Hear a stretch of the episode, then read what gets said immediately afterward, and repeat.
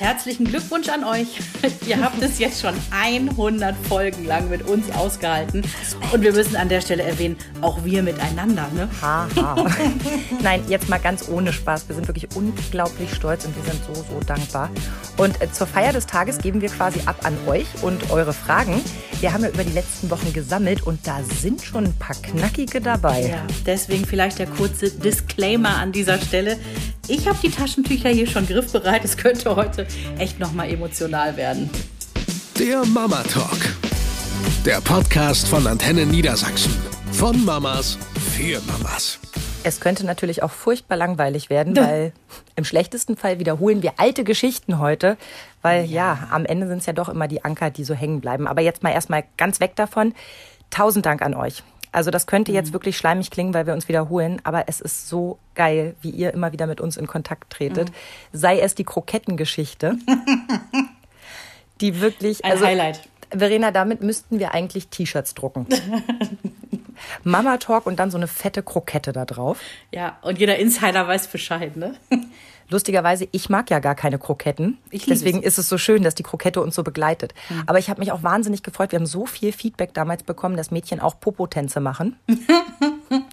ja. Und am aller, allermeisten freuen wir uns eigentlich immer, wenn es heißt, uns geht es ganz genauso. Ja. Weil ja, das ist der Grund, warum wir das hier alles machen. Und eigentlich auch schon der Aufhänger zur ersten Frage. Wie seid ihr zum Podcast gekommen? Ja, alles begann damit, dass wir uns überlegt haben, wir würden gerne mal offen und ehrlich übers Mama-Sein mhm. sprechen.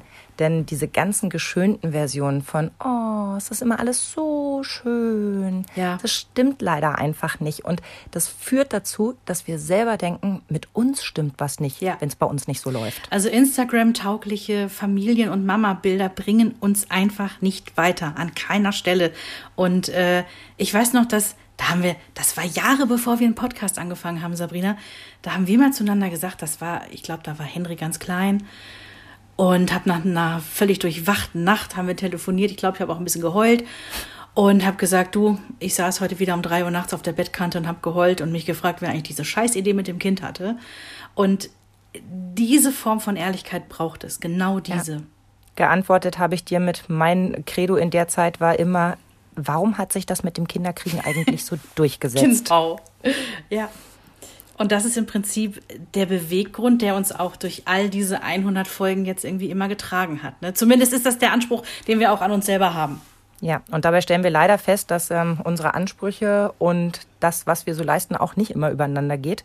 Mhm. Also wir versuchen ja wenig zu werten und erwischen uns eben trotzdem dabei, dass Schubladen aufgehen. Ja. Und auch da versuchen wir ehrlich mit uns selbst zu sein und auch mal den Finger drauf zu halten. Und auch da kriegen wir Feedback mhm. von euch, wenn euch da was auffällt. Und da sind wir echt dankbar für. Und ich muss aber an der Stelle auch wirklich nochmal die Hosen insofern runterlassen, dass sich in diesen 100 Folgen ja auch für uns was getan hat. Ne? Also das fing so an, als, als, als ganz kleiner Podcast, also klein auch im Sinne von, wir hatten Folgen, die waren irgendwie 20 Minuten lang. Ne? Mhm. Da sind wir ja sehr schnell dann von abgekommen und haben weiter ausgeholt. Aber der Punkt war der, am Anfang war es zumindest bei mir auch immer so im Hinterkopf, äh, das hören ja nicht so viele. Da kann man ruhig mal intimere Sachen auch erzählen oder persönlichere Sachen. Und dann auf einmal stellt man fest, ähm, dass irgendwie eine andere Kita-Mutter einen drauf anspricht. Hey, bei euch im Podcast gehört. Und du denkst so, ratter, ratter, ratter, ratter, ratter. Haben wir über irgendwen gelästert? Haben wir irgendwas Schlimmes gesagt? Und das war, das war schon so ein bisschen eine Entwicklung, ne? dass wir auf einmal, also ich meine, wir sind ja immer noch nicht muss man ja auch ganz klar sagen, wir sind ja jetzt nicht der große Podcast in Deutschland, aber wir haben halt mehr Hörer bekommen, was uns ja auch gefreut hat. Und ähm, ja, da, da war schon der ein oder andere Moment auch mit dabei, wo ich dachte so, wow, das war jetzt sehr persönlich. Ähm, ich bin gespannt, ob das irgendwie auch zurückkommt, ob man mal was hört, ne? ob eben eine Freundin, eine Nachbarin, eine Bekannte dich beim Bäcker irgendwie mal anquatscht.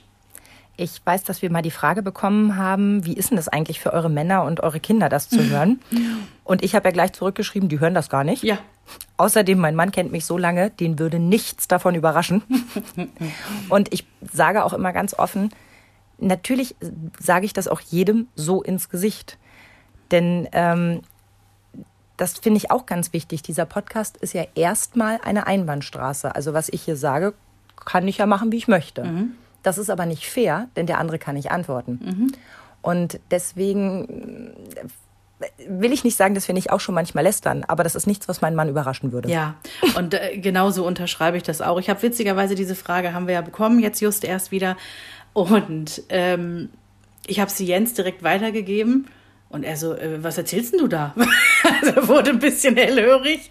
Und ich sage, na ja, also das sind schon auch Themen, na klar, fällt da auch mal dein Name. Und da wird auch schon mal gelästert leicht. Und er so, macht ihr mal, macht ihr mal. Ich meine, er saß oft genug daneben, Ja. wenn wir gelästert haben über unsere Männer in Anwesenheit. ja, richtig. Nein, also er Aber hört es nicht und, und Henry hört es natürlich auch nicht. Und Ah. ähm, Schönes Stichwort. Das dachte ich bis eben auch zu sagen. Meine Kinder hören das ja gar nicht. Ja. Und Jonas fragte eben gerade, was ist denn heute euer Thema? Und ich sagte, ja, wir haben ganz viele Fragen bekommen. Kann ich schon mal welche hören? Und ich denke, ach komm, wir haben doch noch ein bisschen Zeit, machen wir. Und dann sage ich zu ihm, guck mal, eine der Fragen ist, wie ist denn das für eure Kinder, das zu hören? Und er sagt, ich finde das super. Sag ich, ja, du weißt aber auch gar nicht, ob wir nicht manchmal irgendwie gemeine Sachen sagen. Ja, ich habe das ja schon gehört. Was? Mhm, genauso habe ich auch geguckt, habe aber nichts gesagt. Okay. Einmal, einmal geatmet und gesagt, mhm, was hast du denn gehört? Äh, weiß ich gar nicht mehr irgendwie. Ich glaube, wenn Kinder krank sind. Und da habt ihr eigentlich nur nette Sachen gesagt. Okay, Gottlob, weil es gibt ja auch die Folge, ähm, darf man über Kinder lästern? Wir tun's einfach. ähm, ich habe kurz überlegt, brauchen wir eine FSK-Freigabe? Ich glaube, wir brauchen es andersrum. Darf man erst hören ab 18? Also wenn man, also beziehungsweise darf man hören bis 4 und ab 18. Weißt du, wir müssen so, so einen Zwischenraum ausgrenzen einfach. Aber das ist ja verrückt. Ja, und ich dachte wirklich, das wäre das Schlimmste. Aber das Allerschlimmste war, als mir die Grundschullehrerin meines Sohnes schrieb über unsere letzte Folge, sie hätte gerne bei uns das Seminar über Pädagogik gehabt, weil wir das so nett gemacht haben. Oh, wow, Und da das hätte ich nicht gedacht. sagte ich, ich bin jetzt irgendwie gefangen zwischen Stolz und Scham. Ja, ja, ja, weil man denkt so, oh Mist, es hören ja Leute. Es hören welche zu. Ja. So, und auf einmal weiß so eine Lehrerin auch, warum dieses Kind manchmal so komisch ist. Weil die Mama so komisch ist. Ich, ich weiß wirklich, was du meinst. Ich hatte so einen Moment auch mal, ähm, ja, äh, und zwar auch hier so aus dem Schulumfeld. Und zwar, das ist äh, gar keine Frau, mit der ich befreundet wäre. Die ist nur so seit Kindergartenzeiten in meinem Dunstumfeld und äh, Dunstkreis, sagt man auch. Und die sagte auf einmal auch so, ja, ja, das und das im Podcast gehört. Und da war ich auch so, Mist. Oh. Ja, ähm, weil natürlich lästern wir nicht und wir nennen ja auch keinen Namen, wenn wir, wenn wir mal lästern. Ja, aber es ist schon so dieser Moment so, ah, der ein oder andere könnte sich vielleicht darin erkannt fühlen, ne? Aber du hast schon gemerkt, dass du in einem Satz, wir lästern ja nicht und wenn wir lästern benutzt haben. Ich sag's nur ganz kurz. Ja, nicht boshaftes Lästern, sagen wir es mal so. Ähm, wenn wir nochmal auf die Frage zurückkommen, was sagen eigentlich eure Männer und Kinder? Bei mir ist die größte Angst meine Mutter. Weil ähm, wir haben ja auch schon mal einen Podcast gemacht über Mütter und ich und auch du, wir, wir reden ja häufiger mal über unsere Mütter und manchmal kriegen die ja auch ein bisschen ihr Fett weg. Ein ganz kleines bisschen, zumindest meine. Und da habe ich schon mal so gedacht, wenn die das jetzt hören würde, würde sie es cool finden. Und ich bin mir gar nicht so sicher, Mama gibt doch noch mal Rückmeldung, weil ich weiß, sie hat manche Folgen gehört. Dann kam irgendwie monatelang nichts und dann wieder so eine Nachfrage, äh, sag mal, wie kann ich noch mal diesen einen Podcast von euch hören? Und ja, da bin ich gespannt. Aber das ist gut, wenn sie sich nicht so genau damit auskennt, dann könntest du ja nur bestimmte Folgen freigeben. Du meinst äh, zensierte Versionen, ja? Auf einmal so ein Schnitt und dann hörst du so ein ganz anderes Thema. Eine kurze Musikeinblendung, ja. Auch schön. So ein Piepton. Herrlich. Aber wo wir gerade bei Familie sind, leiten wir doch mal zur nächsten Frage über. Jenny hat gefragt, wie habt ihr eigentlich eure Männer kennengelernt? Und Trommelwirbel, war es Liebe auf den ersten Blick? Ja. Ich glaube, bei dir kann man sagen, bei dir war es Liebe auf den ersten Ton. Richtig. Oder sogar auf das erste geschriebene Wort. Liebe auf den ersten Klick, also in dem Fall. Genau. Also das war, ich, ich habe nie gedacht, dass ich meinen Mann mal im Internet kennenlernen werde. Ich war gerade irgendwie frisch getrennt von meinem damaligen Freund und irgendwie meinten Kollegen, äh, ich müsste mal wieder quasi so auf den Markt geschmissen werden. Und äh, ja, habe mich mehr oder weniger überrumpeln lassen, mich bei so einer Single-Online-Plattform anzumelden. Tinder gab es damals auch noch gar nicht. Ne? Und ja, das habe ich so halbherzig gemacht und auf einmal war der Hase da und äh, von denen, die mir geschrieben hatten, hat der irgendwie ordentliche Sätze geschrieben, da war alles in Ordnung. Der schien irgendwie keinen Dachschaden zu haben. Ich dachte mir so, huch. Und äh, schwuppdiwupp hatten wir innerhalb von wenigen Tagen 72 Seiten geschrieben. Ich habe das nachher alles rauskopiert. Areal 12, Zahlenabstand 1, waren es 72 Seiten. Hast du die irgendwo? Ich habe die irgendwo abgespeichert. Auf irgendeinem alten Laptop müssen die noch drauf liegen. Ja, und dann haben wir angefangen zu telefonieren und unser, ähm, das ist nämlich das Schöne, das erste Telefonat vom Hasen und mir war quasi in der Nacht vor deiner Hochzeit. Genau. Und du ist- strahltest mich bei meiner Hochzeit an und sagtest, ich bin ein bisschen müde, aber ich habe da einen ganz tollen Mann kennengelernt. Und dann haben wir uns die zwei Minuten genommen, ganz kurz die Fakten abzuhandeln, damit ich auch sofort im Bilde bin. Ja, und dann war der Hase ja. da. Ja, der Hase war, der war wirklich knall auf Fall da und äh, also um das kurz zu machen, ja, es war Liebe auf den ersten Blick. Wir haben uns dann getroffen in einem Restaurant und ich fand ihn sofort so toll und ich wusste irgendwie in dem Moment, der ist es. Und ohne Witz, das ist jetzt keine Übertreibung. Ich weiß, manchmal neige ich dazu. Nach anderthalb Wochen haben wir es sogar ausgesprochen und es war klar, wir werden heiraten. Wir haben uns dann noch ein paar Monate Zeit gelassen, also ich glaube anderthalb Jahre, nachdem wir uns kennengelernt haben, haben wir dann geheiratet. Aber die Hochzeitslocation haben wir uns nach drei Monaten angeguckt und, Und auch es- gebucht. War ein wunderschöner Abend und es war ein Traum dabei gewesen zu sein. Ja, ja. Und deine Geschichte mit deinem Hasen äh, ist ja ganz anders, ne? Ja, war auch Liebe auf den ersten Blick. Fast. Also wir haben uns das erste Mal gesehen, da war ich 15 und er 18. Meine Haare waren gerade blau gefärbt. Das ist so genial. Ich bin mit meiner Freundin zum Fußball gefahren. Er ist mit seinen Kumpels zum Fußball gefahren und die beiden kannten sich. Also meine Freundin und er, die hatten mal eine Ferienfreizeit zusammen Also als, es gab die eine als Kinder. Verbindung zusammen, ja. Genau. Und dann haben wir uns kurz unterhalten und die stiegen dann aus und ich dachte, ach Gott, der ist ja süß. Und er dachte, das habe ich Jahre später erfahren, oh mein Gott, blaue Haare und dann redet die die ganze Zeit. Das war so sein erstes Urteil. Naja, und dann sind wir ja auf dieselbe Schule gegangen, also hat man sich dann gegrüßt, man kannte sich ja jetzt.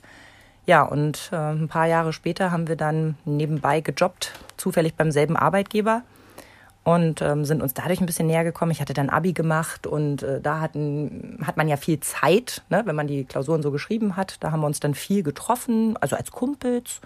Und irgendwann war er der Meinung, wir würden ein wunderbares Paar abgeben. Und mir passte das überhaupt nicht in Kram, weil ich wollte ja jetzt zum Studieren eigentlich vielleicht die Stadt wechseln. Ich war noch so unschlüssig. Also alles, was ich jetzt nicht gebrauchen konnte, war ein Klotz am Bein. Und ähm, dann hat er schon echt Vollgas gegeben, mich doch davon zu überzeugen, dass er wirklich ein toller Typ ist. Dafür könnte ich ihn jetzt noch abklatschen, dass er da so hartnäckig war. Ja, und dann ähm, haben wir es mal drauf ankommen lassen und innerhalb von einer Woche dachte ich auch, den heirate ich. Ob man das dann tut, ist ja immer noch mal eine andere Frage. Aber äh, kurz zusammengefasst, nach einem halben Jahr sind wir zusammengezogen. Ich war ja nun erst 20. Das ist also meine erste Wahnsinn. Wohnung Wahnsinn. nach dem Auszug, in der ich immer noch hause, mit immer noch demselben Mann. Und ähm, ja, es hätte nicht besser laufen können. Ich bin zweimal in meinem Leben zu etwas überredet worden. Einmal, dass wir zusammenkommen und einmal, dass wir zusammenziehen. Ich habe beides nie bereut. Ja. Was sagen wir immer? Ähm, irgendwie haben wir beide die besten Männer abbekommen. Ne? Also, ich weiß auch noch witzigerweise, als ich deinen Mann kennengelernt habe, das muss ungefähr 15 Jahre her sein. Bei, bei uns war es ja auch lieber auf den ersten Blick. Ne? Deswegen habe ich euch ja auch so schnell miteinander bekannt gemacht, weil klar war, du gehst jetzt nicht mehr so schnell aus meinem ja, aber Leben. wei weißt du noch die erste Situation, wo ich Christoph gesehen habe? Ja, und zwar habt ihr euch gar nicht getroffen, nicht direkt.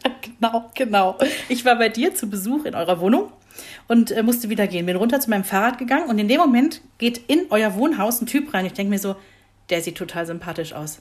Das, ist, das muss der Freund von Sabrina sein. Und er guckte mich auch so an, hat, hat sich wahrscheinlich auch gedacht, so, ist das diese Verena? Ja. Und äh, doch, nein, auch äh, ich fand deinen Hasen sofort sowas von sympathisch. Und ich werde nie vergessen, dann hast du mich extra noch angerufen, eine halbe Stunde später, und meintest, sag mal, kann das sein, dass ich gerade deinen Freund gesehen habe? Und ich sag, ja, klar, stimmt.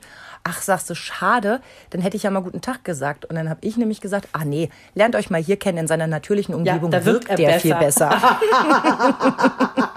Das weiß ich noch. Auch großartig. Ja, das ist 15 Jahre her. Ist auch, ist auch ähm, heftig, wenn man das gerade mal so als Zahl so runterrennen lässt, ne? Mona hat gefragt, ähm, wann wir bzw. unser Partner Kinderwunsch geäußert haben. Du sagtest, ihr habt innerhalb von drei Monaten quasi schon die Location klar gemacht für die Hochzeit. Wann war denn klar, äh, Kinder, ja, nein, wie viele? Also für mich war das eigentlich irgendwie immer klar. Ich meine, ich bin Big Mama, das habe ich ja auch tausendmal schon gesagt. Das ist ein Witz, dass ich nur eins bekommen habe, ne? Weil ja, in meiner Wunschvorstellung wären das durchaus mehr gewesen. Also ich glaube, so eine Traumvorstellung wären schon Minimum zwei, noch besser drei gewesen. Und äh, der Hase hatte ja aus erster Ehe schon mal, ähm, der hatte ja schon einen Sohn. Der ist ja verstorben und auch äh, für ihn war es klar, natürlich müssen da Kinder kommen. Also das war von Anfang an vollkommen klar, wir möchten Kinder. Und auch, wir werden jetzt auch nicht 100 Jahre warten, weil ich war ja auch schon, in Anführungsstrichen, 29, als ich den Hasen kennengelernt habe. Mhm. Da hast du nämlich immer noch gesagt, das ist der Unterschied zwischen uns. Du warst ne, quasi aus einer fast noch Teenie-Liebe heraus mit Christoph zusammen und ich habe Jens halt erst mit 29 kennengelernt. Deswegen war es klar, äh, wir lassen jetzt hier nicht noch irgendwie fünf, sechs, acht Jahre ins Land ziehen, bevor wir anfangen. Mhm. Ja. Bei mir war ja auch immer klar, dass ich Mama werden will. Also das sitzt ja, ganz tief in oh, mir. Ja. Mhm. Deswegen verstehe ich auch so gut, wenn jemand schon von Anfang an weiß, dass er nicht Mutter werden will. Und mhm. kann immer nicht verstehen, warum die sich anhören müssen, ach, wart mal erst mal ab. Und das ändert sich noch, wo ich immer denke, warum? So wie ich immer wusste, dass ich Mama werden will, mhm. können doch auch andere Leute schon immer wissen, dass sie das nicht werden wollen. Ja, das hat wieder was mit Toleranz und äh, Leben und Leben lassen und so zu tun. Na, auf jeden so. Fall war immer klar, ein Kind möchte ich auf jeden Fall haben. Und in meiner Vorstellung musste es gar nicht dazu einen festen Partner, eine Ehe, ein Häuschen im Grünen geben. Aber ich wusste, ich möchte Mama werden, wenn ich ja. groß bin.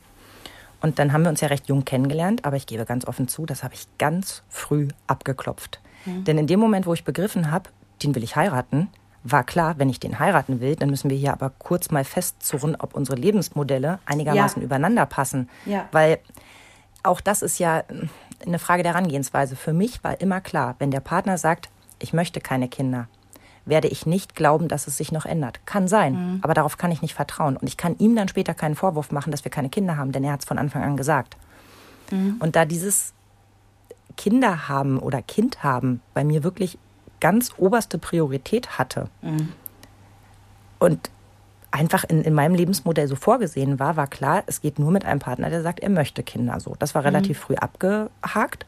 Und dann kam aber genau wie du sagst die Phase, okay, aber wann?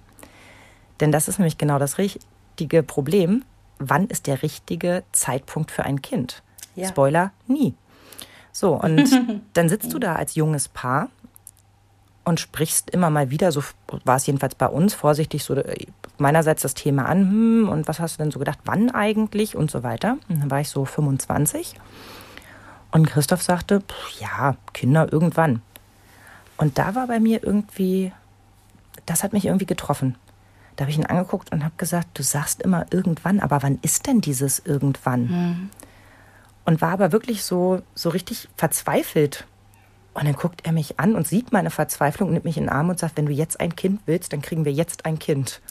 Und dann habe ich auch geweint und habe gesagt, nein, so war das ja gar nicht gemeint. Aber, so aber schön ist zu wissen. Ja, ja. Mhm. genau, genau. Dass einfach ja. klar ist, wenn denn, dann tun wir das. Und dann haben wir auch relativ kurz danach ähm, die, die Pille abgesetzt. Mhm. Ist auch süß, dass man sagt, wir, ne? Also, wir haben die Pille abgesetzt, ja. Genau, ich habe die Pille dann nicht mehr genommen und ähm, hat einfach nicht funktioniert. Also all das, was ich vorher gedacht habe, von wegen, oh, wenn man einmal die Pille vergisst, dann ist man gleich schwanger. Mhm. Das war überhaupt nicht so. Und im Endeffekt, ähm, ja, haben wir drei Jahre warten müssen. Und ich weiß, äh, wenn ich das sagen darf, ich weiß, dass du zwischendrin auch richtig verzweifelt warst. Ne? Oh ja. Da gab es auch diese Momente, wo große Krokodilstränen dabei waren. Ne? Und auch da nochmal so ein kleiner Exkurs. Der Satz, mach dich mal locker. Mhm. Ist ja mhm. kein Wunder, wenn du da so viel Fokus drauf legst, dass es nicht funktioniert, hilft überhaupt nicht. Nein, nein, kann sich jeder echt klemmen. Ähm, aber ja, ist ja alles gut ausgegangen und so haben wir diese perfekte Familie. Aber ich weiß, dass es auch mal so eine Phase gab, wo ich dachte, jetzt müssen wir aber langsam mal irgendwie mhm. einen groben Zeitrahmen festlegen. Mhm. Bei mir kribbelt es langsam. Da sind wir übrigens bei der Frage von Alessa die gesagt hat, was waren denn oder was sind eure Erwartungen ans Leben? Hat es geklappt? Wo hat es gehakt und wer hat euch äh, da beeinflusst? Mhm. Also ich habe mir dazu notiert, dass meine Erwartungen ans Leben übertroffen wurden. Ich hatte allerdings jetzt auch nicht so riesige. Das klingt jetzt mhm. irgendwie doof, aber für mich war klar, ich möchte eine abgeschlossene Berufsausbildung, ich möchte Mutter sein und ich möchte zufrieden sein. Die Bausteine dazu muss ich dann finden. Ja. Und genau bei dem, was du jetzt sagst, kommt auch deine unglaublich positive Grundeinstellung bei allem, auch wenn irgendwie die Welt drumherum ganz düster auch mal aussehen kann, kommt da irgendwie durch. Weil das, was du jetzt gesagt hast, beschämt mich. Weil bei mir steht, dazu habe ich mir nämlich Notizen gemacht, ähm, Jein. Also klar muss man dankbar sein für das, was man hat. Ich habe ein gesundes Kind. Wir sind eine tolle Familie, wenn auch kleiner als gedacht.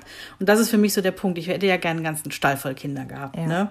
Und ähm, was ich finde wirklich, was nicht gut geklappt hat, so von wegen Erwartung ans Leben, Familie und Beruf, streckenweise hat das null funktioniert, das unter einen Hut irgendwie zu kriegen. Und ich habe mich echt ganz häufig, gerade wo Henry noch so klein war, alleingelassen und hilflos gefühlt, ähm, was dieses ganze Thema Kinderbetreuung angeht. Kann natürlich auch damit zusammenhängen, wir haben einfach keine Großeltern, die hier, also generell haben wir nur noch eine Oma und die wohnt ganz weit weg. Und mhm. das war so dieses, nee, manchmal hat sich das nicht so angefühlt, als wäre das alles gerade so, ja, ne? Aber ähm, deswegen bin ich etwas beschämt, weil natürlich, was will man denn vom Leben? Ich meine, wenn du sagst, ich habe ein gesundes Kind, wir sind alle gesund, ja, wir haben irgendwie kurz vor Ende von Corona, ich sage das jetzt mal so spitz, äh, haben wir das alle irgendwie gesund überstanden? Ja, natürlich. Was das angeht, sind unsere Erwartungen oder meine Erwartungen erfüllt. Und was den Einfluss angeht, da würde ich tatsächlich sagen, schon meine Mama. Also, die hat einfach immer alles gut gewuppt, die hat nie gejammert, die hat immer gemacht und das ist schon ein Vorbild, was das angeht. Aber natürlich auch immer wieder Freunde, ne? Also von denen ich viel halte, wo ich weiß, ähm, also du zum Beispiel, wenn ich einen Erziehungsratschlag haben will, dann kann ich dich fragen, weil ich weiß, ähm, du hast alle auf der Leiste und tickst ähnlich wie ich. Ne? In vielen, vielen Dingen.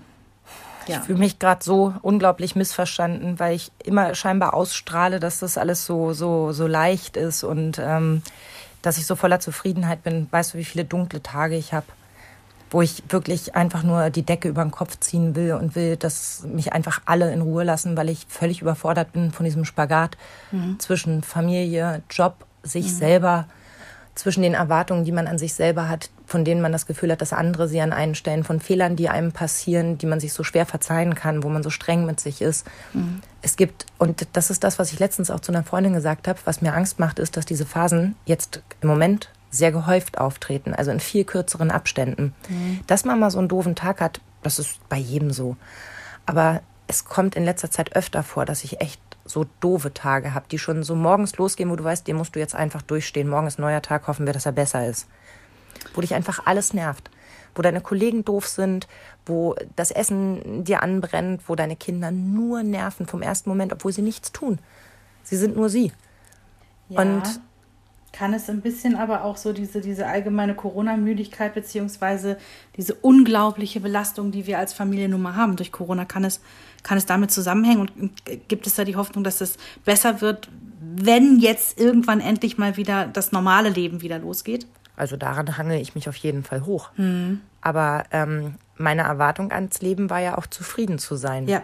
Und das kann ich nicht, wenn ich Tage habe, wo ich morgens schon mit so einem Gefühl aufstehe und das den ganzen Tag das Gefühl haben, ich bin hier nur die Meckertante mhm. und abends dann voller Scham aus diesem Tag gehe. Weißt du, was ich meine? Mhm. Der Natürlich. ist so in seinen ganzen Wellen so doof, dieser Tag. Und dass die jetzt so gehäuft auftreten, macht es ja dann nicht besser. Mhm. Aber ja, genau wie du sagst, ich versuche mich an den Kleinigkeiten hochzuhangeln. Ich habe zum Beispiel in der letzten Woche jeden Nachmittag genutzt, an die frische Luft zu gehen.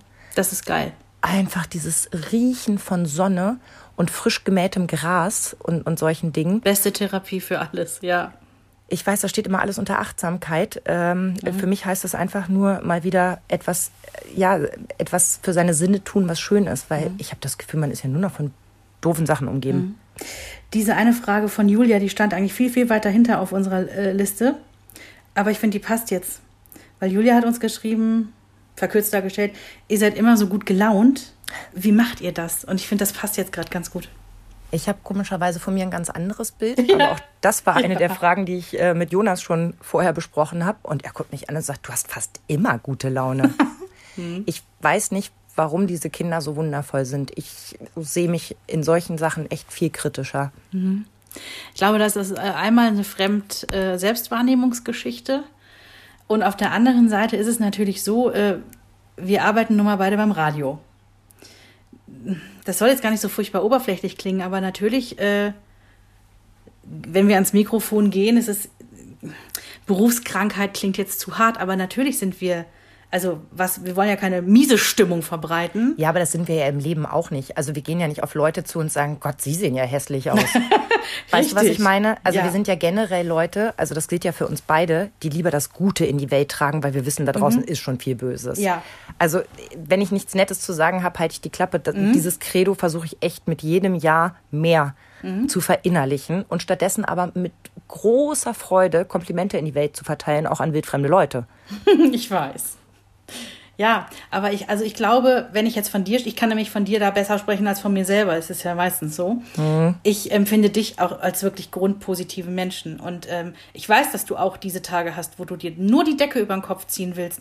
Und trotzdem schaffst du es immer noch, in diese Welt rauszugehen und sie nicht, wie soll ich sagen, dunkel einzufärben, sondern du erhältst sie immer noch ein Stück.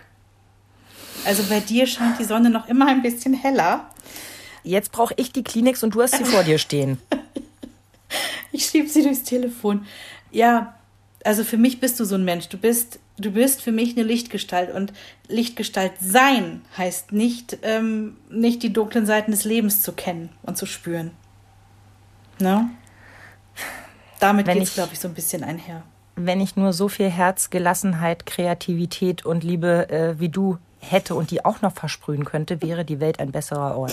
Oh Gott.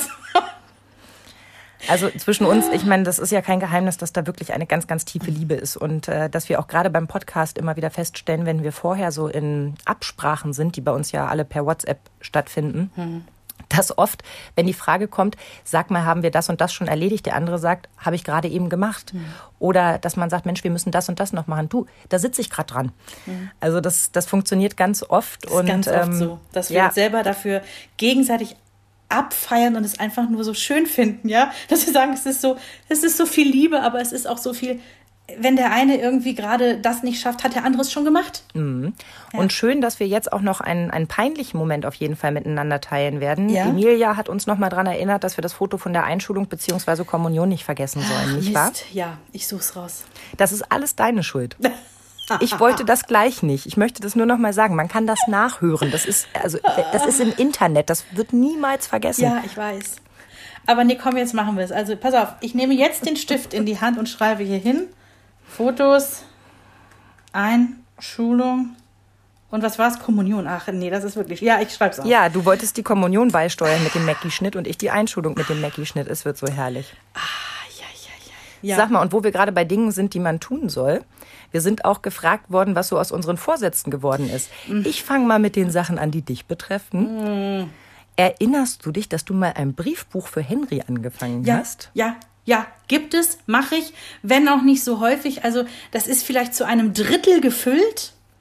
Und äh, also das meiste davon, ich sag mal so 70 Prozent davon habe ich so ganz am Anfang. Ich glaube, das habe ich vor zwei Jahren oder so angefangen, ne? 2019 waren es anderthalb Seiten. Ich habe mir das extra nochmal notiert. Super, oh, bist du ein krasser Streber. Ja. Ja, also ich habe jetzt tatsächlich während des letzten Jahres, und zwar immer wenn Homeschooling war und es gerade mal so in ruhigeren Bahnen lief, und ich dachte so, ach, pff, ich habe jetzt auch gerade nichts zu tun, habe ich mich einfach mal so da mit an den Esstisch gesetzt und habe so ein bisschen reingeschrieben. Toll, wenn ich so ein Briefbuch hätte, das ich führe, wenn das mit dem Homeschooling gerade rund läuft, dann hätte ich noch keine halbe Seite fertig.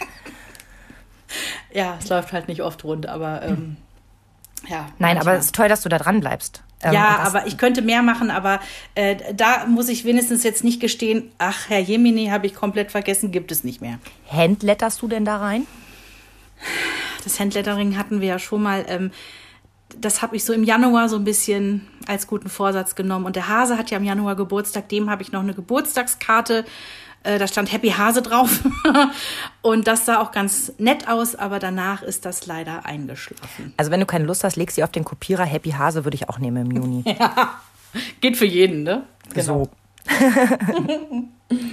Und deine? Deine Vorsätze? Ja, meine Vorsätze waren ja unter anderem mal zu lernen, auf zwei Fingern zu pfeifen. Richtig. Ich mache das kurz vor. Nee, klappt immer noch nicht. Aber meine Ohren sind jetzt wieder frei. Nee, wirklich, ähm, das liegt mir nicht. Ich behaupte immer, das liegt an den Fingernägeln. Aber egal wie kurz ich die halte, es funktioniert nicht. Ich kriege das nicht hin. Aber da ich ja sowieso nicht mehr Fußballtrainer von Werder Bremen werden will, glaube ich, werde ich damit leben können. Und ich habe ja ein sehr, sehr lautes Organ. Das heißt, ob ich nun auf zwei Fingern pfeife oder einmal quer über den Spielplatz brülle, das nimmt sich von den Dezibel, glaube ich, gar nicht so viel. Sehr schön gesagt. Ja, man Was ist nicht eigentlich aus, deinem, aus deiner Idee mal geworden mit dem Klavierspielen? Witzigerweise habe ich da im Lockdown ähm, immer mal wieder dran gedacht. Hm. Weil es gibt ja so Leute, die haben während Corona anscheinend irgendwie äh, den Weg zur Langeweile gefunden. Dazu gehören ja nicht Familien. Ne? Entschuldigung, das ganze Internet ist voll mit Leuten, die irgendwelche Haken anzünden und auf Leute ja. losgehen weil sie zu, scheinbar zu viel Zeit haben. Ja. Mir fehlt da die Zeit und die Energie dafür, ja. sowas noch zu machen. Also ich habe neulich erst einen ehemaligen Kollegen von uns getroffen äh, im Stadtwald in Hannover, äh, der auf einmal irgendwie 20 Kilo leichter war und ich ihn kaum erkannt habe. Und er sagt, Ach, ja. wie schön. Ich habe mich am letzten Sonntag mit demjenigen getroffen. Es sind insgesamt 68 Kilo, die er abgenommen hat. Wow. 28 jetzt nochmal und 40 davor. Was? Oder Wahnsinn. Also es ist wirklich irre. Wahnsinn. Ja, und der sagte halt irgendwie zu mir, er hätte jetzt irgendwie, ne, also quasi Corona die Zeit genutzt, um, um was Neues für sich in, zu entdecken und irgendwie körperlich Dinge anzugehen und so. Und äh, andere höre ich, die gesagt haben, jo, wir haben ein Instrument angefangen zu lernen und ich denke mir so, was habe ich eigentlich gemacht im Lockdown? Du bist immer auf deinem tollen Sportfahrrad. Ja, ja, aber das ist jetzt auch irgendwie keine Nee, Heil komm, tu das mal nicht so runter. Also, wie viele Jahre hast du dir vorgenommen, du fängst irgendwas an und dann ist das eingebrochen und dann mhm. hast du dich ewig dafür kasteit, dass du das nicht mehr weitergemacht hast. ja. Wie lange bist du da jetzt bitte schön dran, ja? Ja, aber bei mir sind es keine acht Trilliarden Kilos gewesen, die dadurch gepurzelt sind, ne? Ja, aber das, der Anspruch war auch, fit und gesund zu sein. Und das erfüllst du auf jeden Fall. Und damit hast du schon mehr geschafft als vorher. Also ich finde, du solltest ja. mal da bitteschön an der Stelle dir kurz mal auf die Schulter klopfen, ja. anstatt mir schon wieder zu erzählen, was andere ja, Leute du machen. Hast recht. Du hast ja, recht. man kann auch die Tour de France mit Nasenspray gewinnen. Sorry, ist halt jetzt gerade nicht mehr drin für uns. Sehr schön. Ja, so, und aber Madel hat mich gefragt, wo mein weißer Turnschuh eigentlich wieder aufgetaucht ist, den ich 2019 verbaselt habe. 2019 weißer ja, Turnschuh. Ich habe mein ganzes Gehirn durchsucht. Ich weiß nicht, was da stattdessen jetzt eingepflanzt wurde. Wahrscheinlich Inzidenzwerte, RKI-Zahlen und solche Begriffe. Ich kann mich verteufelt nicht erinnern. Ich ahne, er könnte in der Wäschetonne aufgetaucht sein. Da sind so mhm. einige Dinge wieder aufgetaucht. Aber ich krieg es nicht mhm. mehr zusammen. Ich nee, kann mich nur entschuldigen. Ist halt so viel los da oben. Mhm. genau, viel los da oben. Einige Lichter abgeschaltet und da ist wohl 2019 auch dabei. Schade. Mhm. Wir waren gerade ja bei den guten Vorsätzen und nicht äh, sich gegenseitig irgendwie, beziehungsweise sich selber so ähm, runterziehen. Ich finde, da geht die Frage hin von, wer ist das? Vanessa, was würdet ihr eurem 20-jährigen Ich, wenn ihr es könntet, jetzt zuflüstern? Mit auf den Weg geben? Ich würde flüstern, alles wird gut. Vor allem für diese Phasen, wo man es noch nicht weiß. Mhm. Weißt du? Wo ja. man so, so gerne Mama werden will und nicht weiß, ob dieser Plan aufgeht. Dann würde ich meinem 20-jährigen Ich zuflüstern, hör auf deinen Bauch. Mhm.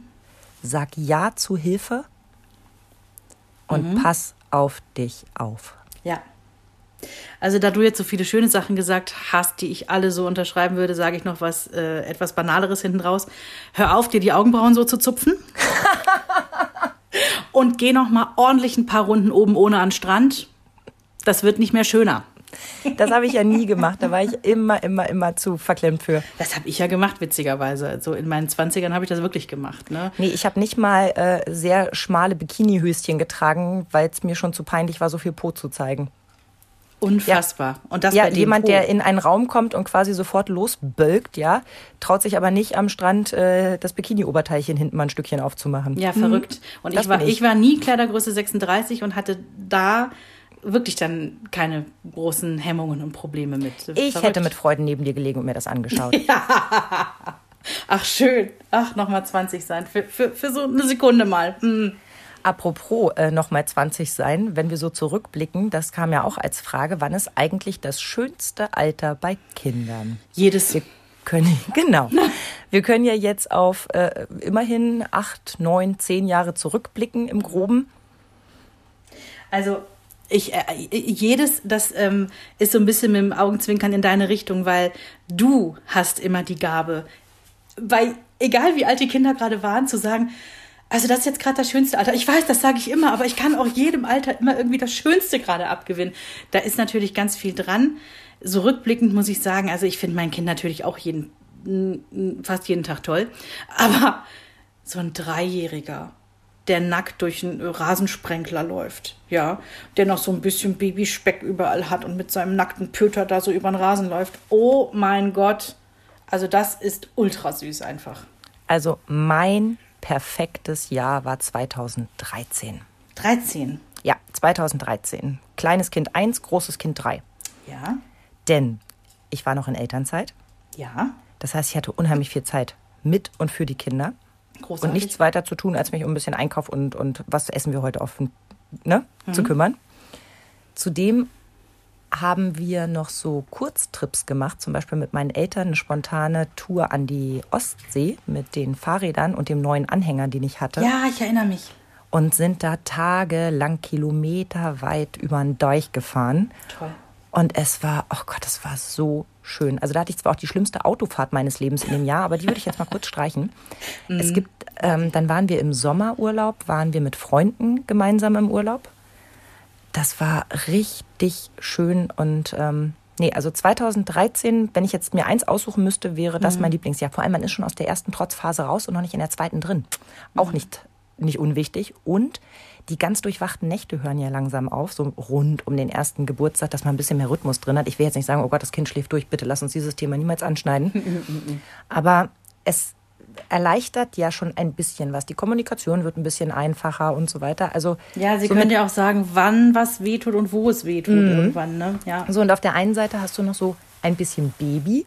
Und auf der anderen Seite hatte ich schon den Großen, der jetzt schon sich so selber sein Brot mal geschmiert hat oder sich mal selber die Schuhe angezogen hat, mit dem man schon irgendwie auf der Autofahrt Lieder singen konnte und Witze erzählen konnte und so.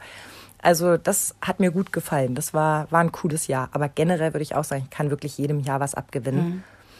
Ähm, weil alles irgendwie was Tolles hat. Ja. Also auch die, die Freiheit, die man irgendwann wieder gewinnt. Das klingt so blöd, aber dass man wieder einfach so sagen kann, ach, am Freitag treffe ich mich übrigens mit einer Freundin. Mhm. Fertig. Nicht mehr, ähm, okay, warte mal, wie können wir es irgendwie aufteilen? Ähm, Ja, ja. Die Riesenorga. Und äh, wann muss ich denn wo sein? Muss ich noch ein Kind stillen? Und äh, Ja. wie, wie kriege ich das irgendwie alles gewuppt? Muss ich es vielleicht mitnehmen und so weiter? Ach, das ist schön, dass das vorbei ist. Einfach Mhm. zu sagen, ich bin tschüss, ich bin weg, das gefällt mir. Nee, unterstreiche ich genauso. Jenny hat ja witzigerweise gefragt, diese äh, Frage äh, springt mir nur gerade ins Auge. Ähm, warum ist Verena eigentlich immer für Zahlen und Statistiken verantwortlich?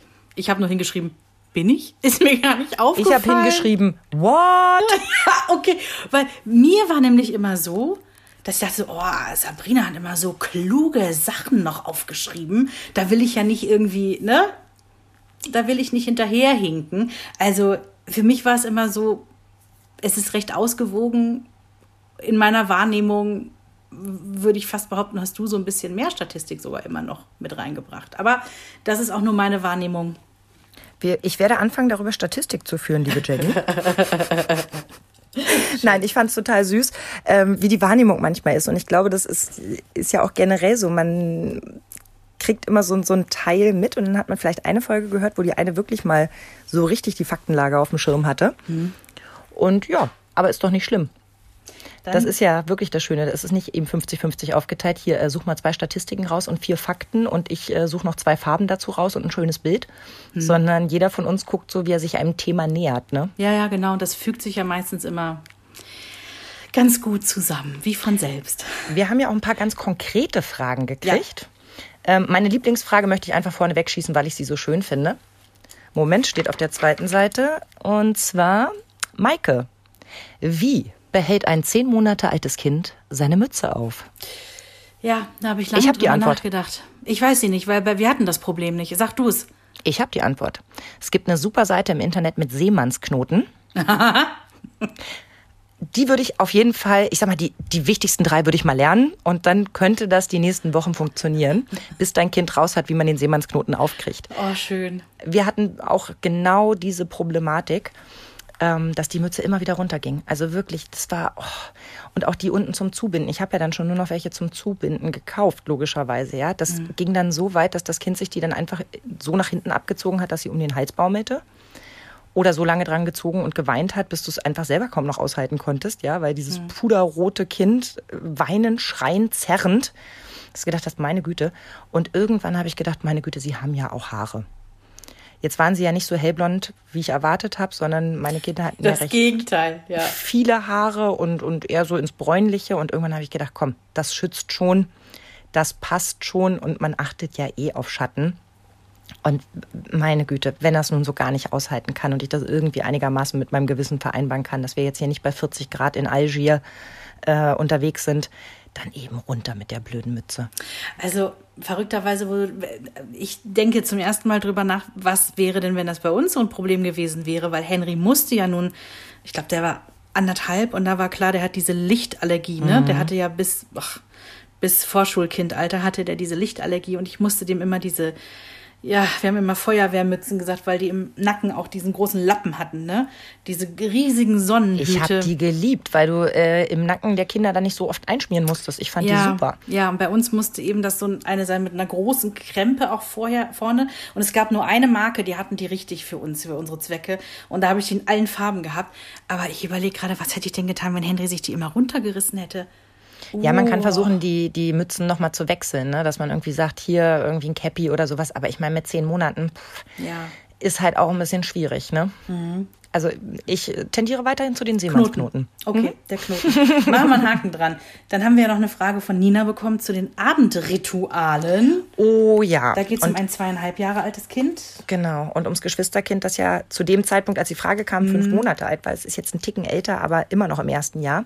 Ja. Und ähm, die konkrete Frage war Abendrituale mit eben beiden Kindern. Ja, beide Kinder ja, nein. Und welche Reihenfolge? Und Sandmann ja, nein. Also, was natürlich die Geschwistergeschichte angeht, da kann ich natürlich ähm, als Einzelkindmama nicht so viel zu sagen. Ich weiß nur, dass wir Rituale an sich immer geliebt und gefördert haben.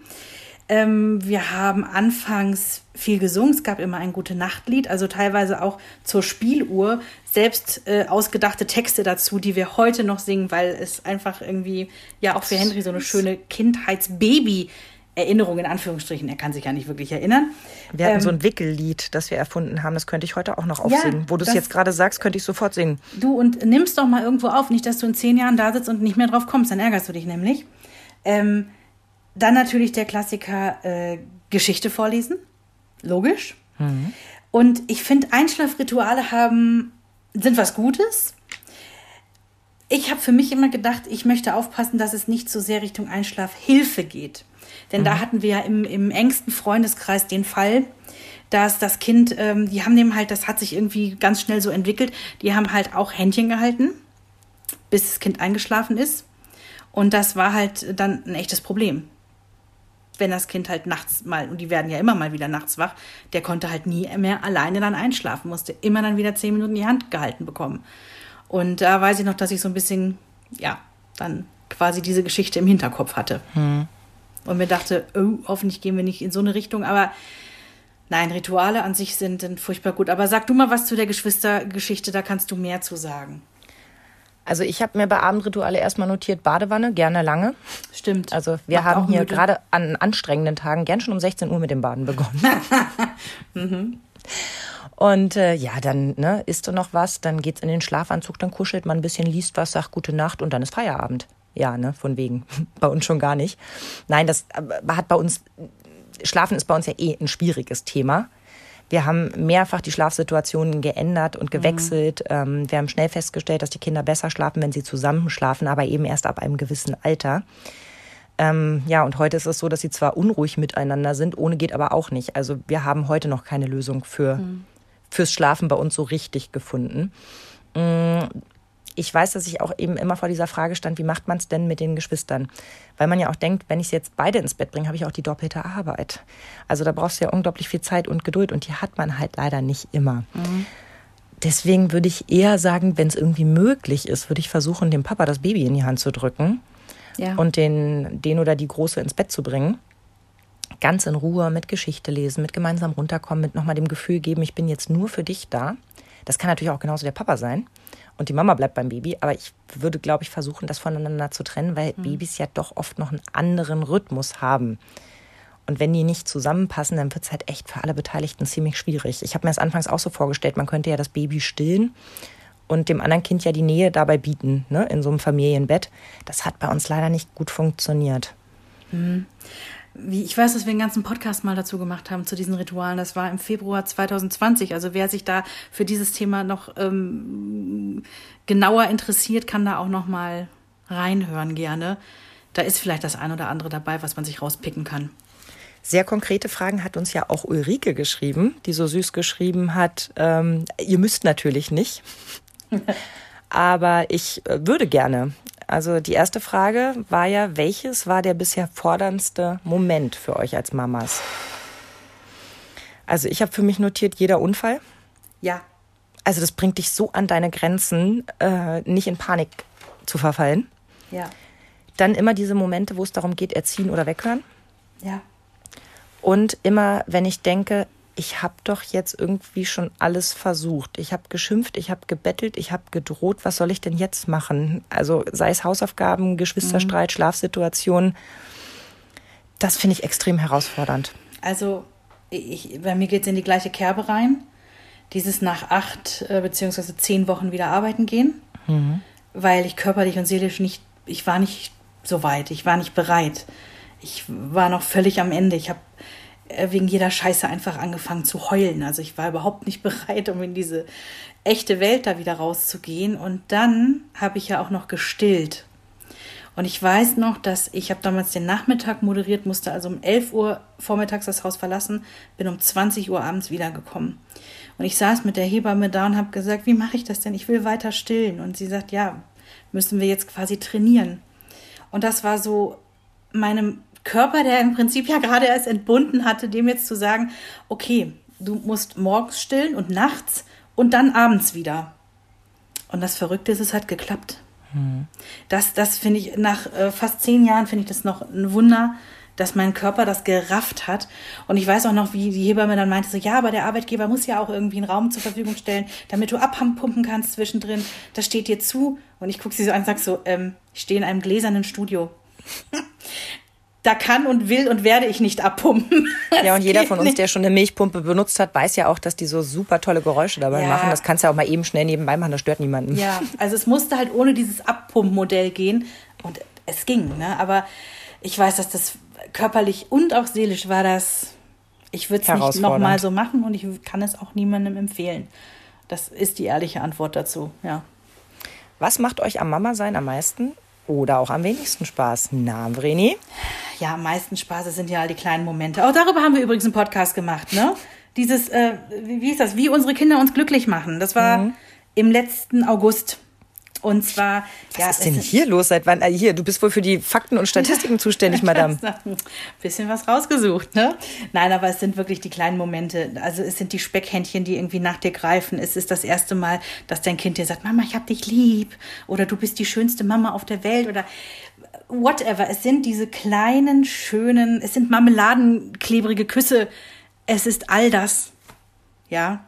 Es ist all das in der Summe ich kann da nichts Einzelnes jetzt rausgreifen, aber ähm, es gibt viele Momente, wenn man das zulässt und da so ein bisschen achtsam ist, gibt es viele Momente, wo ich Glück empfinde, weil, weil dieses Kind da ist. Und, und äh, ich habe auch ganz jetzt am Muttertag auch wieder dieses Gefühl gehabt, ich bin so dankbar, weil, weil dieses Kind da ist, weil ich dieses Kind haben durfte, bin ich ja überhaupt erst Mama, sonst wäre ich mhm. keine Mama. Und ähm, mhm das ist so eine tiefe Dankbarkeit, die mich dann durchströmt. Und ja, ich meine, natürlich ähm, denke ich auch 40 äh, Mal die Woche, was ist das für eine kleine Mistkröte? Aber es gibt diese ganz vielen anderen Momente und die sind wunderbar. Und was macht keinen Spaß?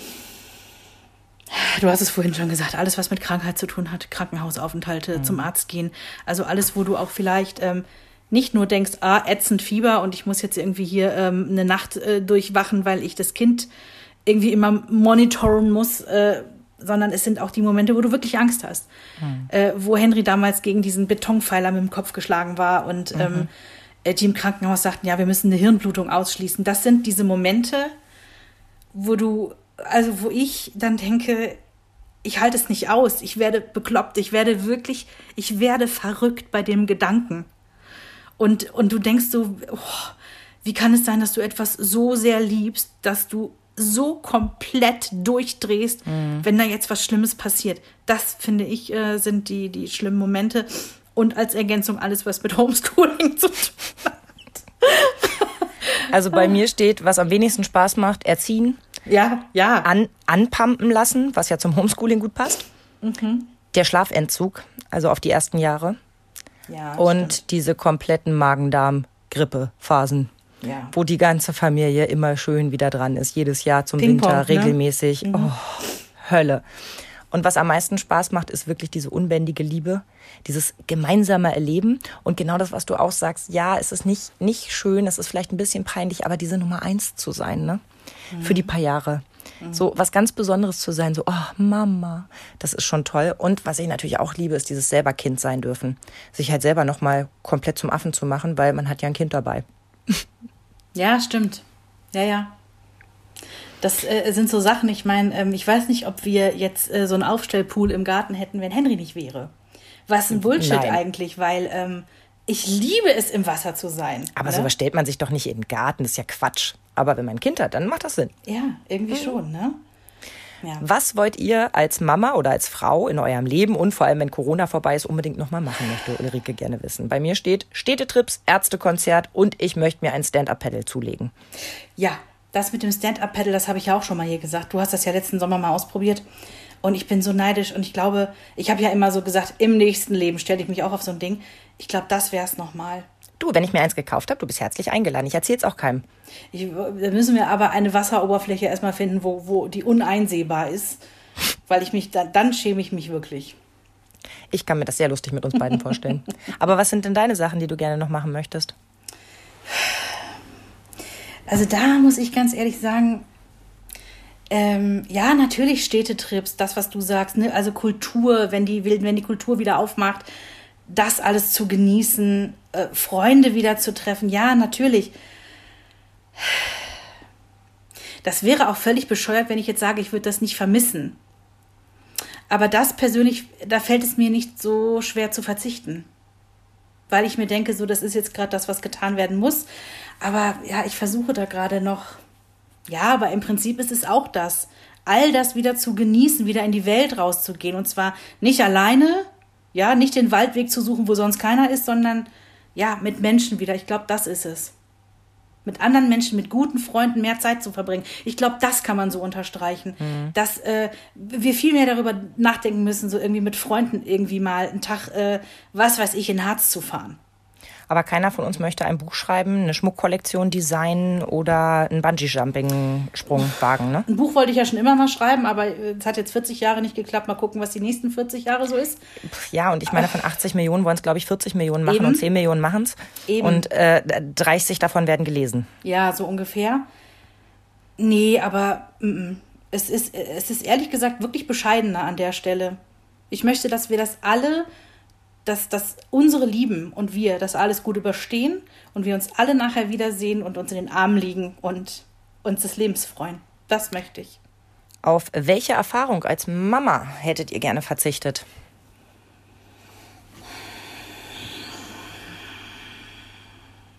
Also ich hätte mir diese permanente Beurteilung ähm, gern weggewünscht. Ja. Das hat mich schon gestresst, gerade die ersten Jahre. Wie gesagt, irgendwann kommt ja der Punkt, da traut man einem das scheinbar zu. Ach komm, guck mal, hat so fünf Jahre durchgebracht, wird wohl gut gehen. Aber so die ersten Jahre, da ständig Leute, die ja da irgendwie reinquatschen und, und dir erzählen wollen, wie man es zu machen hat. Dann würde ich natürlich bei mir persönlich auf jeden Fall sehr gerne den, ähm, hm, ja, die ausgerutschte Hand gerne Ja. unter den Tisch fallen lassen. Also darauf hätte ich wirklich mehr als gerne verzichtet. Ja. Ansonsten würde ich sagen, möchte ich alles genauso haben, weil sonst wären wir ja nicht da, wo wir jetzt sind. Ja, deswegen, also mir liegt es natürlich auch wieder sehr, sehr nah, gerade zu sagen, dieses so früh wieder arbeiten zu gehen. Aber das, ich muss diese Verbitterung dann auch irgendwann mal loslassen. Ne? Also die hat mich ja, das hat mich ja Jahre im Griff gehabt. Ne? Und da war ich auch nicht ganz im Frieden mit mir selber mit. Aber um das jetzt nicht wieder sagen zu wollen, ich hatte diesen einen Satz, äh, den hat mal eine, wir waren mit Henry bei so einer Osteopathin, weil der ja, der hat ja fünf Monate lang geschrien. Der hatte ja Koliken. Oder was auch immer. Manche sagen, es gibt keine Koliken. Ich sage, es gibt sie. Ich habe es gesehen. Ähm, und dann sind wir auch auf Anraten von, ich weiß nicht mehr wem, zu einer Osteopathin gegangen. Und ihr müsst halt wissen, ich habe halt voll gearbeitet und hatte ein schreiendes Kind. Und das ist halt relativ uncool gewesen. Und ich war, ich war, ich war fertig mit der Welt. Ich war völlig am Ende, ich war an einem Tiefpunkt. Und dann bin ich zu dieser Frau gegangen und dort hat Henry halt auch, während ich ihn aus dieser Sitzschale vom Auto raus schälte, hat er halt auch die ganze Zeit geschrien und es hat mich gestresst. Ich habe angefangen zu schwitzen, habe mir die Klamotten dann erstmal vom Leib gerissen und natürlich habe ich einen gestressten Eindruck gemacht. Und sie legte mir dann so die Hand auf den Arm und sagte, eins kann ich Ihnen direkt sagen, wenn Sie gestresst sind, dann ist es auch das Kind. Wenn Sie ein bisschen cooler sind, dann überträgt sich das auch aufs Kind und ich hätte sie fast geklatscht. Mhm. Ich hätte sie fast geklatscht, weil ich mir denke so, Mann, ich tue hier wirklich, was ich kann, verdammt nochmal. Geh einen Tag in meinen Schuhen und dann sprechen wir uns wieder. Ich fand das in dem Moment so unfair und so. Mhm. Das war Verletzend. nicht okay. Das war echt nicht okay. Passt zu meinem absoluten Hasssatz. Du wolltest das doch so. Mhm, genau also egal äh, auf was sich das bezieht, das ist so ein Totschlagargument ja. und das hilft in dem Moment gar nicht und gibt ja. dir nur das Gefühl, dass du gerade irgendwie voll falsch bist, dich zu beschweren mhm. oder auch einfach mal zu sagen, ich kann gerade nicht. Wenn sowas zurückkommt, denkst du mhm. dir, wow, das tut einfach nur weh. Und vor allen Dingen, daran sollte sich jeder mal erinnern, der irgendwann Kinder bekommen hat, weil ich glaube, das ging fast jedem Menschen so auch wenn meine, mein Umfeld, also du hattest schon ein Kind, ja, in der Familie gab es kleine Kinder, aber erst wenn man selber ein Kind bekommt, weiß man es wirklich. Da weiß man wirklich, wie sich die ganze Welt gerade irgendwie einmal von rechts auf links dreht und auf den Kopf stellt. Und man kann sich tausendfach vorher vorstellen, wie das wohl sein wird. Und es ist doch anders. Hm. Also von daher ist dieser Spruch, du hast es so gewollt, ist ja Quatsch. Ja. ja? Also, nee, nee, nee, nee, nee, gehe ich auch null mit. Aber das passt jetzt schön zur letzten Frage von Ulrike. Was würdet ihr euch von Mamas im Umgang miteinander wünschen? Mehr Ehrlichkeit, weniger mhm. Insta-Perfektion, mehr Verständnis mhm. und vielleicht sowas wie mehr Vertrauenskredit, insofern, dass man sich denkt, naja, die andere wird schon ihre Gründe haben, um das und das zu machen. Ja, mal reinfühlen und auch mal akzeptieren, dass Mama sein eigentlich nur erstmal der kleinste gemeinsame Nenner genau. ist. Man muss deswegen nicht für immer Freunde sein. Und nur weil sie anders erzieht, muss sie es ja nicht falsch machen. Sie muss schließlich auch mit den Konsequenzen leben. Ja. Und was ich mir auch wünschen würde, mehr Netzwerken aus Spaß. Denn diese mhm. Netzwerke unter uns Müttern oder auch mit der Familie, die greifen ja hauptsächlich erst dann, wenn man in einer Notsituation ist. Sei es, ich muss mhm. jetzt XY abholen, ich weiß nicht wohin mit dem anderen Kind oder mein Chef hat angerufen oder ich muss, ich muss, ich muss. Ich würde mir mehr wünschen, bring mir doch heute mal dein Kind vorbei, mach dir einen schönen Nachmittag und nächste Woche machen wir es andersrum. Mhm. Denn das ist das, was mir echt manchmal fehlt, Schöner dass man Gedanke. ohne schlechtes Gewissen einfach die Kinder hin und her tauscht denn jeder hat mal schlechte Phasen und richtig gute Phasen. Und ich habe total gerne andere Kinder hier. Jetzt ist das im Moment natürlich ein bisschen ne, schwieriger, ja. beziehungsweise ein bisschen kleiner, der Kreis, wer dafür überhaupt in Frage kommt. Mhm. Aber ich finde das toll. Ich mag das, mit, mit denen Spaß zu haben und so weiter aber auch nicht immer. Und dann finde ich es auch toll, wenn sie mal woanders sind. Und dann entlastet mich das sehr. Oder wenn mhm. eins meiner Kinder woanders ist und ich die volle Aufmerksamkeit für das andere habe. Das tut uns nämlich mhm. auch immer mal wieder sehr gut. Und sogar ich als Einzelkind Mama kann sagen, es ist immer toll, wenn Kinder hier sind oder jetzt in dem Fall halt immer nur mal eins, ja. Ähm, das macht mir persönlich gar nicht mehr Arbeit, sondern tatsächlich mhm. weniger. Mhm. Es kommt das ein bisschen aufs Kind an, klar, ne? Aber es Aber, ist eigentlich fast immer so. Es sei ja. denn, es geht dir gerade nicht gut. Dann ist es einfach sehr laut und ja. sehr anstrengend. Ja. Also wenn man jetzt gerade eine Migräneattacke hat äh, mit Aura, dann muss es nicht sein, dass Nein. der Lautstärkepegel sich nochmal erhöht. Das äh, sehe ich auch ein. Ja, und auch schon nach einem sehr, sehr anstrengenden Tag muss man sich das nicht geben, wenn es die Möglichkeit gibt, es heute anders zu machen. Und nächste Mal macht man es wieder so rum. Mhm. Ich habe mir leider nicht notiert, von wem, aber es kam die Frage, was mache ich, wenn bei den Hausaufgaben mit Erstklässlern nichts geht? Die Erfahrung habe ich ja nun nicht nur im Homeschooling, sondern auch davor schon viel gemacht, dass hier wirklich um jeden Buchstaben gefeilscht mhm. wurde und um jede Zahl und um jede Aufgabe und die Diskussion dreimal länger gedauert hat als die Aufgaben an sich. Ich habe irgendwann für mich beschlossen, wir lassen das, wir streiten hier nicht weiter. Mhm. Allerdings bin ich dann Typ Petze. Ich rufe dann die Lehrerin an und sage, okay, das und das ist heute passiert, an dem Punkt stehen wir.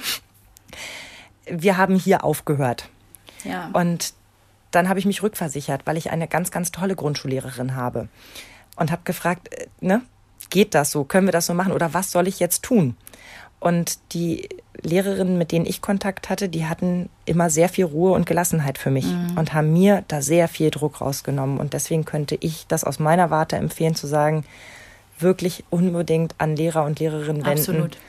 und sagen, wie machen wir es, dass wir hier alle irgendwie am besten durchkommen, weil den Druck zu erhöhen. Mhm kann ich sagen, hilft nichts. Und ich weiß, das ist jetzt eine Aussage, die ist schon ein bisschen länger her. Und äh, die war sicherlich äh, vor dem Hintergrund getroffen worden, dass man jetzt nicht wusste, dass das irgendwie über ein Jahr so gehen wird. Die ist aus dem ersten Lockdown. Da hat mir eine Lehrerin gesagt, ähm, ihr persönlich wäre es jetzt wichtiger, dass die Kinder zu Hause von den Eltern einfach nur erstmal emotional aufgefangen werden. Und den Rest, die bringt die schon wieder in die Spur, wenn die wieder in der Schule sind. Schon klar, ne, diese Aussage ist über ein Jahr alt und äh, hat so ein bisschen die Aktualität hier und da verloren. Aber an sich gerade bei Erstklässlern würde ich schon sagen, da kann man echt fünf gerade sein lassen, denn die haben noch nie richtigen Schulalltag erlebt, so richtig, richtig. Ne? Das ist ganz, ganz schwer. Und ich glaube, wenn es da jetzt demnächst irgendwann mal wieder richtig losgeht, ähm, die werden und die können dann viel aufholen.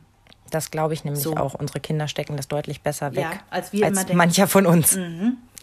Aber da passt sehr, sehr schön eine sehr tiefgreifende Frage. Und wir müssen jetzt mal ein bisschen auf die Zeit achten. Wir sind schon ein Stündchen dabei. Mm, ich habe hier noch so zwei, drei, die mir auffallen, die wir äh, gerne noch machen. Und vielleicht sollten wir uns die ein oder andere Frage nochmal aufheben und nochmal ein bisschen genauer mhm. machen. Aber das hier finde ich wirklich eine, eine knackige Frage. Wie geht man mit seinem Umfeld um? Also nehmen wir jetzt mal als Beispiel ein Dorf, mhm. wenn es um Corona oder Rassismus geht. Ja. Und das finde ich eine wirklich schwere Frage, denn ich würde gerne antworten, dass man sich ganz klar positionieren muss, Absolut. dass man benennen muss, wer die Idioten sind und seinem ja. Kind klare Kante zeigen muss. Ja. Ich weiß aber, dass ich der Typ bin, der das genau dann macht, wenn die Tür hinter uns ins Schloss fällt und nicht immer offensiv mit Menschen, weil dafür bin ich zu konfliktscheu. Ja, ja und nein. Also ich unterstreiche beides. Also ich äh, muss jetzt mich auch nicht in irgendwelche Konflikt Umfelder stellen und äh, vor Ort direkt das ausprobieren. Das muss ich auch nicht haben. Aber dieses klare Kante, das wird hier gelebt. Also das ist mir mit das Wichtigste, neben der Tatsache, dass Henry gelernt hat, bitte, danke, hallo, tschüss zu sagen. Also quasi die, die, die, die Mindestanforderungen an Höflichkeitsumgangsform äh, sind für mich auch, dass er, ähm, wenn ich jetzt sage, politisch richtig dasteht, das klingt so, als würde ich hier ideologische Einimpfungen. Ähm ja, zumal es ja immer nur deine eigene Meinung ist. Ja, aber bei Rassismus, sorry, da gibt es keine ja. zwei Meinungen. So, und, und deswegen ähm, würde ich sagen, mit, mit politisch ist es eben schwierig, aber mhm. ja, ich sehe es eben auch so, ich kann nicht die Klappe halten. Ja. Ich kann es nicht. Also ich bin bestimmt nicht jemand, der den Konflikt sucht und ich würde mich da auch nicht mit ein paar lustigen Halbstarken anlegen, die da grün durch die Stadt laufen. Aber ich weiß genau, dass ich in der nächsten Ecke klipp und klar mit meinen Kindern drüber reden würde, was wir mhm. da gerade gesehen haben und warum das ganz, ganz falsch ist. Also wir hatten den Fall jetzt, und da sind wir, sie hat ja auch nach Corona gefragt, nicht nur nach Rassismus, sondern auch mhm. ähm, Corona, das geht wahrscheinlich Richtung Querdenker und andere, weiß ich nicht. Ähm, wir hatten in der Region Hannover, ich weiß nicht mehr, wo es war, da gab es irgendwelche Querdenker, ich nenne sie einfach jetzt mal Querdenker, die hatten die ähm, Schule beschmiert mit keine Giftspritzen für Kinder, als es um jetzt die mhm. Diskussion ging, Impfungen auch für Kinder. Und ich habe mich darüber so aufgeregt, weil A, es ist Bullshit und falsch und B, ich finde es nicht okay, ähm, Kinder können das schon lesen. Da, da, wird man vielleicht das ein oder andere Kind wirklich mit verängstigen, wenn das Kind liest Giftspritze, ja. Dann habe ich das Henry erzählt und er, er ist neun, ne? Und er schüttelte nur den Kopf, mal so, ja, irgendwelche Corona-Idioten halt.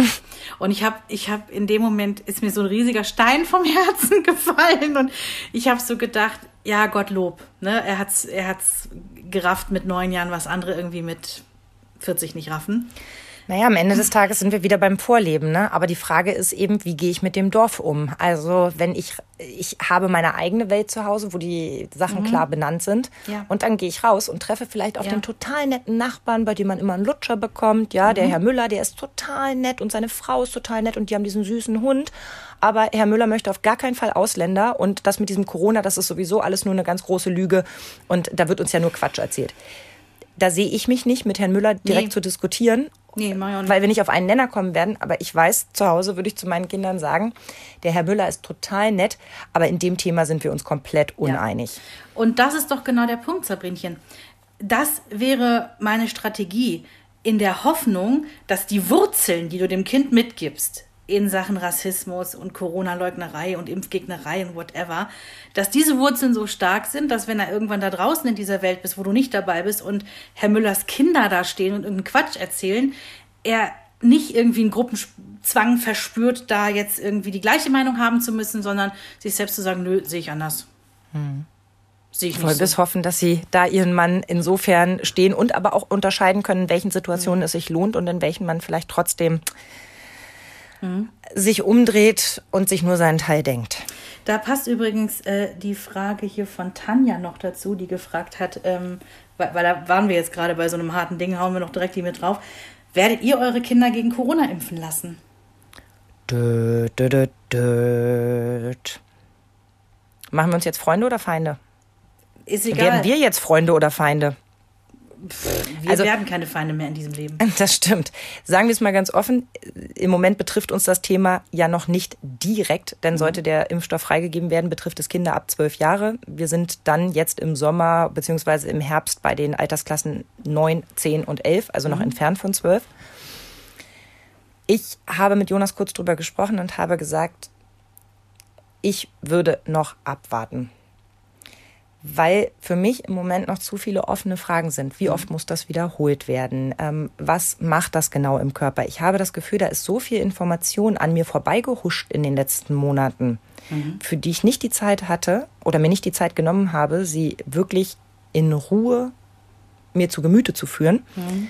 dass ich im Moment nicht die Sicherheit hätte zu sagen, jo, machen wir, obwohl ich das bei allen anderen Impfungen ja gemacht habe. Mhm. Gegen Masern, gegen Röteln, wir frischen jetzt im Sommer wieder auf und so weiter. Da bin ich, stehe ich klar dahinter, weil ich auf die Herdenimmunität setze und nicht möchte, dass mein Kind irgendwann einen Maserschaden mhm. mit sich rumträgt. Was ist denn, wenn der Kinderarzt deines Vertrauens sagt, ähm, ey, das ist alles ganz safe und ich würde das empfehlen?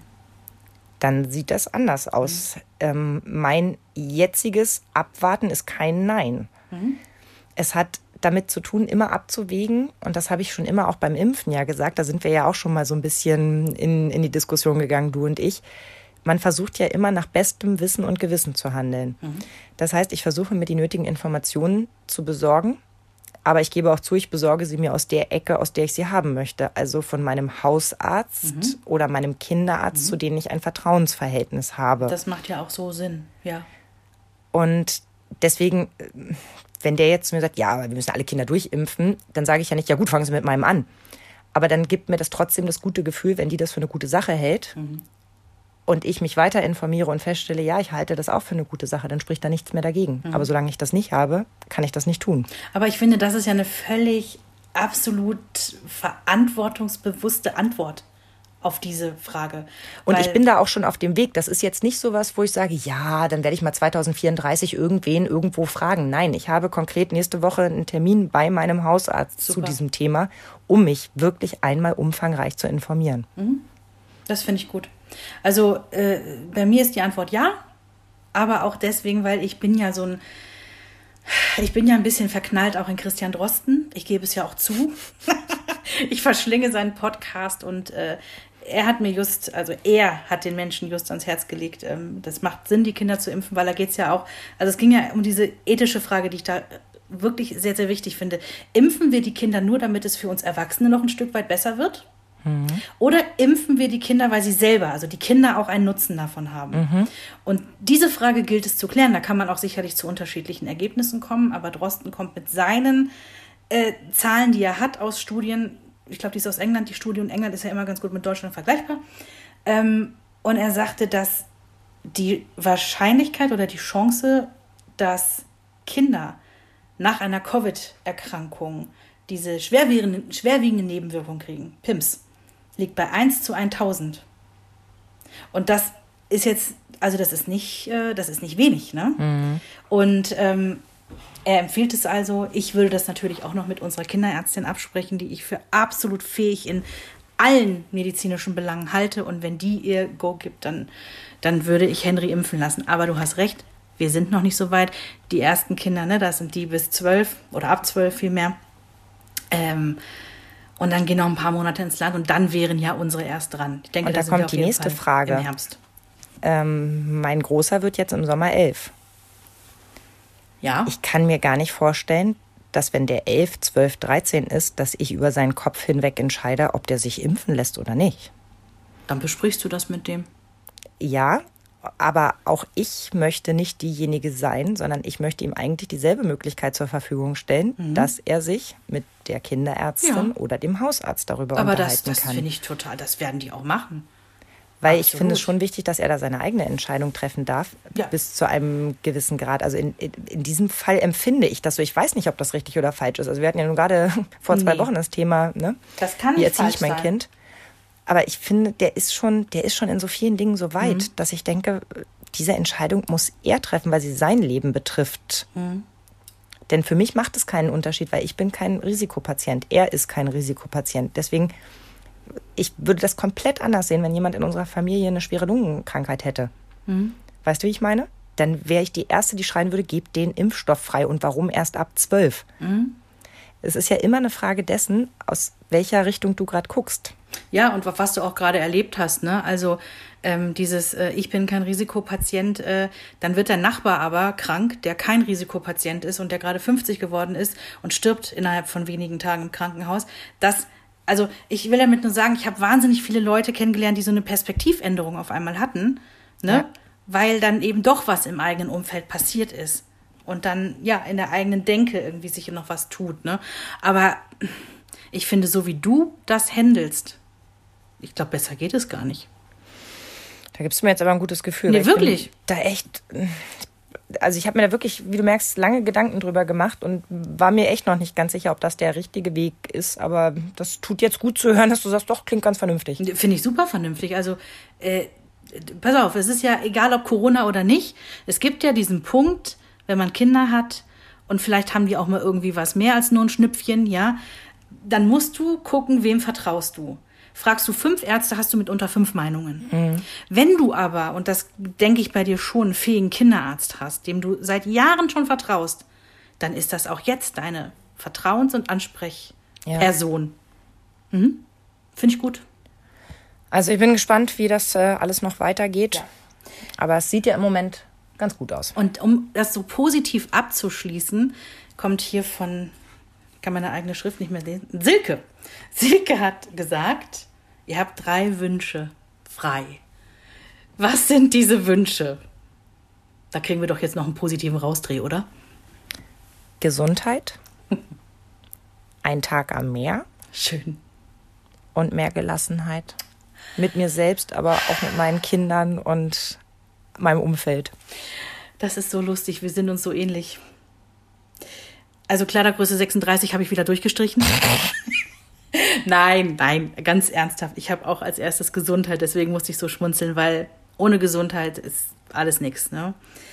Zweitens, dass die Zeit weniger rast. Das oh, ja. ist im Übrigen auch ein Zustand, den man äh, bei einem Tag am Meer empfindet. Ne? Ich weiß genau, was du meinst. Das ist ein sehr schöner Wunsch. Ja. Und Wann ist eigentlich zwischen 2013 und 2021 die Zeit vergangen? Ja. Mhm dreimal mit dem Finger geschnippt. Mhm. Und bei mir ist der dritte, du hast Gelassenheit gehabt, ne? Mhm. Bei mir ist der dritte Zufriedenheit. Das ist gar das nicht so weit mit dem anderen ja, einher, ne? Ja, genau. Ich finde nämlich auch, das ist gar nicht so weit voneinander entfernt. Schön. Also ihr merkt, wir wollten es gerne schön abschließen. Wir haben hier noch zwei, drei Fragen auf unserem Zettel, weil ihr wart wirklich unglaublich kreativ. Und da sind Fragen dabei, wo wir festgestellt haben, wisst ihr was, da machen wir ein ganzes Thema draus. Mhm. Und äh, dementsprechend, liebe Sarah, wenn du gerade denkst, ey, ich hatte auch eine gute Frage, mhm, stimmt, dazu machen wir einen ganzen Podcast. Da geht's nämlich darum, wie viel Zeit habt ihr regelmäßig als Paar und wie macht ihr das eigentlich in Corona-Zeiten? Ja, da freue ich mich schon drauf, da mal ein bisschen aus dem Nähkästchen zu plaudern. Das könnte unser kürzester Podcast werden. Wir werden sehen. Apropos Podcast, wenn ihr noch nicht genug habt und sagt, Mensch, ich würde jetzt gerne noch mal was Nettes hören, wie wäre es denn mit unserer Hunderunde? Genau. Das ist wirklich mit einem echten Hundecoach oder einer Coachin, ja, und äh, die gibt ganz tolle Tipps, wie wir mit dem Hund umgehen können, also rund um Hundeausbildung und wie sich auch Mensch und Hund äh, besser aneinander gewöhnen können. Ganz tolle Sache.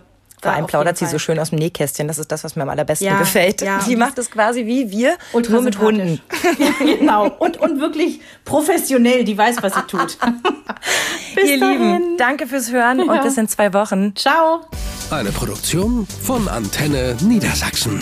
Euch hat dieser Podcast gefallen? Dann hört doch auch Hunderunde. Profi-Tipps vom Hundecoach. Ebenfalls eine Produktion von Antenne Niedersachsen.